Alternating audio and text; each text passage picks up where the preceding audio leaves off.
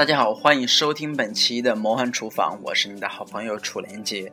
欢迎大家继续的守候我的电台。那么今天我们这期节目的话是有关于新闻的，所以说会跟大家分享一则非常值得我们去揣摩的一个新闻。那么这个新闻的标题就是红旗凭什么卖出宝马价？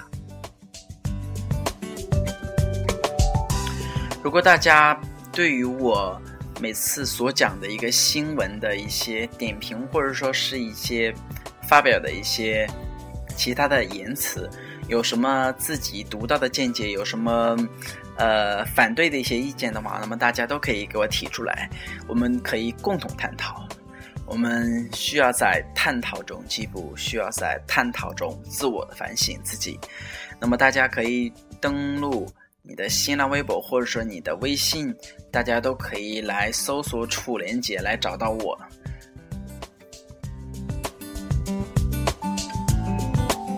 好，那么接下来的话，我们言归正言归正传，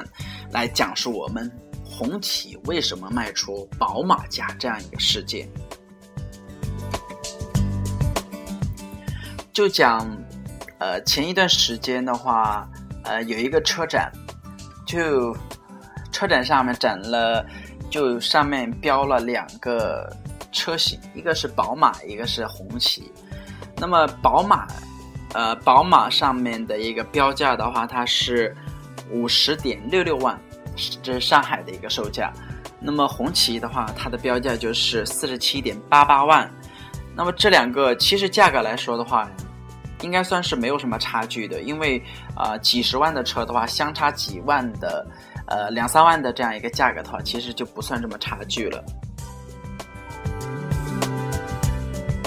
那我们来看一下，为什么我们中国生产的一个红旗轿车会卖的比呃那个宝马价性价比来说的话还要高？应该不是说性价比了，就是说，嗯，就是说我们的红旗车卖的这么高的一个原因真的是不可思议。那么，首先我们来看一下，从外形上来看，首先那个我们红旗的 H7 的体型，它的确是要比宝马要长一点，要宽一点，然后它还有一些其他的一些附加的功能，但是其实这些附加的功能。对于很多人来说的话，它就是一个摆设，并没有说很多的一个实际性的一个意义。可能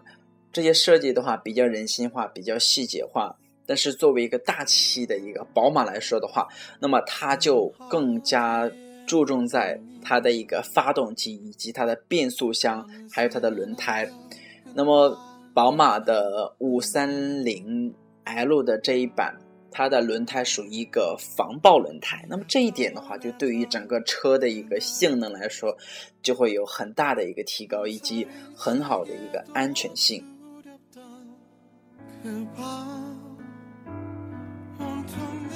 虽然我们国人认为红旗轿车是呃我们中国非常具有代表性的一个轿车，而且红旗轿车是呃。我们国家领导人的一个座驾吧，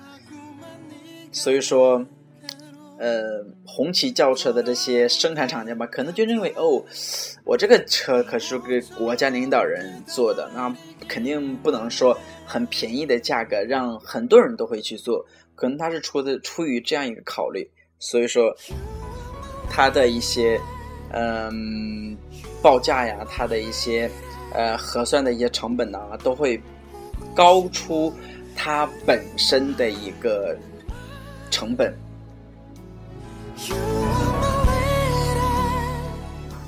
那么这就应该是我们中国的一个红旗轿车里面的水分，就是比宝马的一个水分要大的太多了。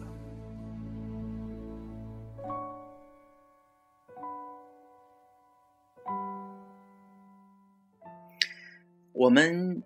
其实之前的话有在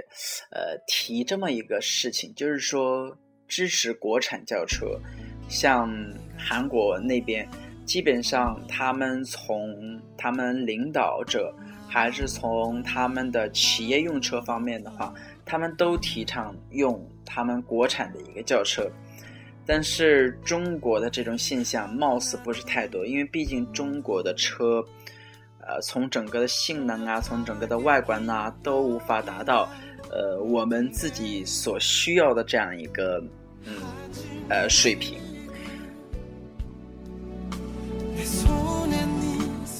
但是不管怎么样来说的话，我们中国人还是有消费能力的。但是中国的消费能力并不是说很盲目的，尤其是对车的方面，不可能说，呃，我作为一个企业老板，虽然说我很有钱，我不缺钱，那么我我可以花五十万的话，我买一个非常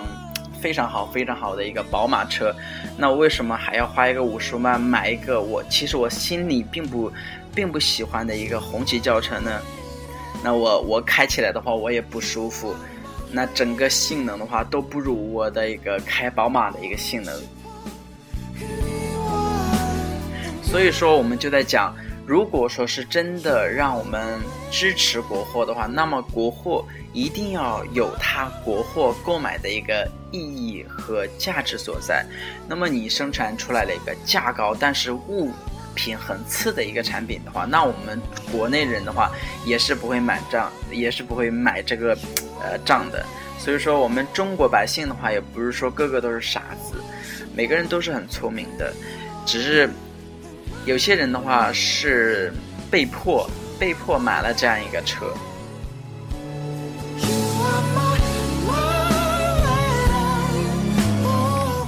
那么还有另外一点的话，红旗轿车其实。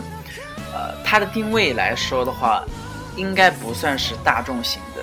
因为它，我我记得我应该在之前的话看到过一条消息，就是说，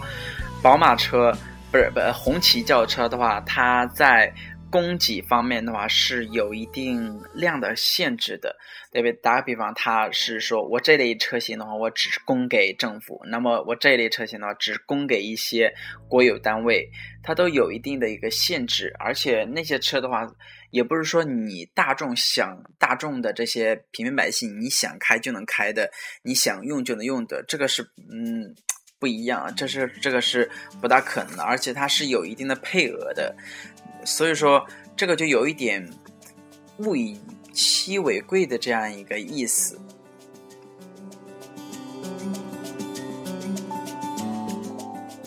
但是，呃，如果说是从红旗长远的一个考虑来说的话，可能它这样的一种定位的话，有一点偏离了市场的一个需求，有一点偏离了市场的一个呃真正的一个。呃，理性的一个要求。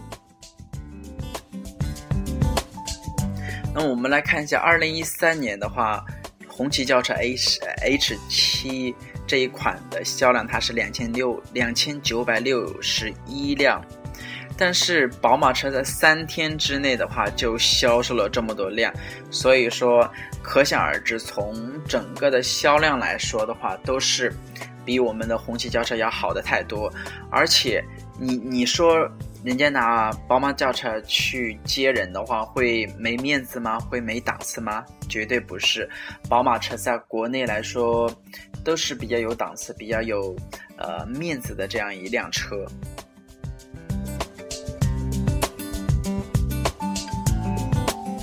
所以说我们在看了这样上面的几条分析的话，我们的确能够看到。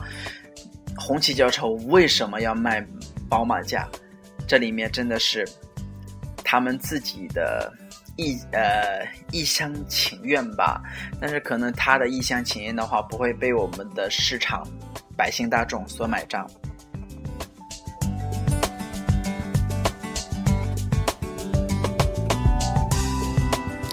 所以，呃，作为一个国产的一个品牌的话，那么。在遇到这样一个销售，呃，不是很景气的一个情况下，那么政府就要出策了。所以说，政府在五月中旬的时候就投用自己的一个财力，买了近千辆的红旗车 H 七，然后是给军队使用。我们只能说，政府是有钱的，政府而且也不在乎那些，呃，什么车的性能啊，或者说是一个使用的一个舒服性啊，这些他东西他都不在乎的，可能他就是属于一个保护国有，呃，财产保护国有企业的这样一个目的吧，购买了红旗轿车这么多辆，但是这个东西毕竟不是一个长远之计。如果说我们想振兴自己中国的一个汽车的话，那我们还是要从一些比较长远的一些地方考虑，比较比较切合实际的一些地方去考虑吧。我们不能够每次都是呃用这样的一些方法去挽救我们的产业。如果说自己没有一些核心的竞争力的话，那在以后的话肯定是会被社会的一个社会的竞争力以及世界的一个竞争力所淘汰。那么现在的这个整个的信息技术啊这样发达，整个的一个运力也这样的一个畅通了，所以说，中国红旗轿车要想怎样走出去，要想怎样让百姓接受，是一个很值得他们去研究的一个课题。